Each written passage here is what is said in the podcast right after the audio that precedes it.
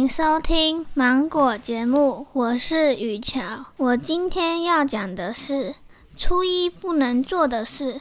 有没有听过大年初一不能吃稀饭呢？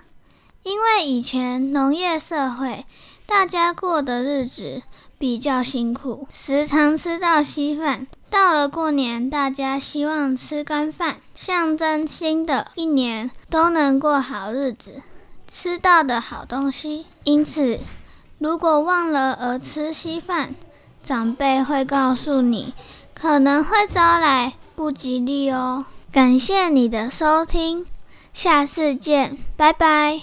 也记得分享出去哦。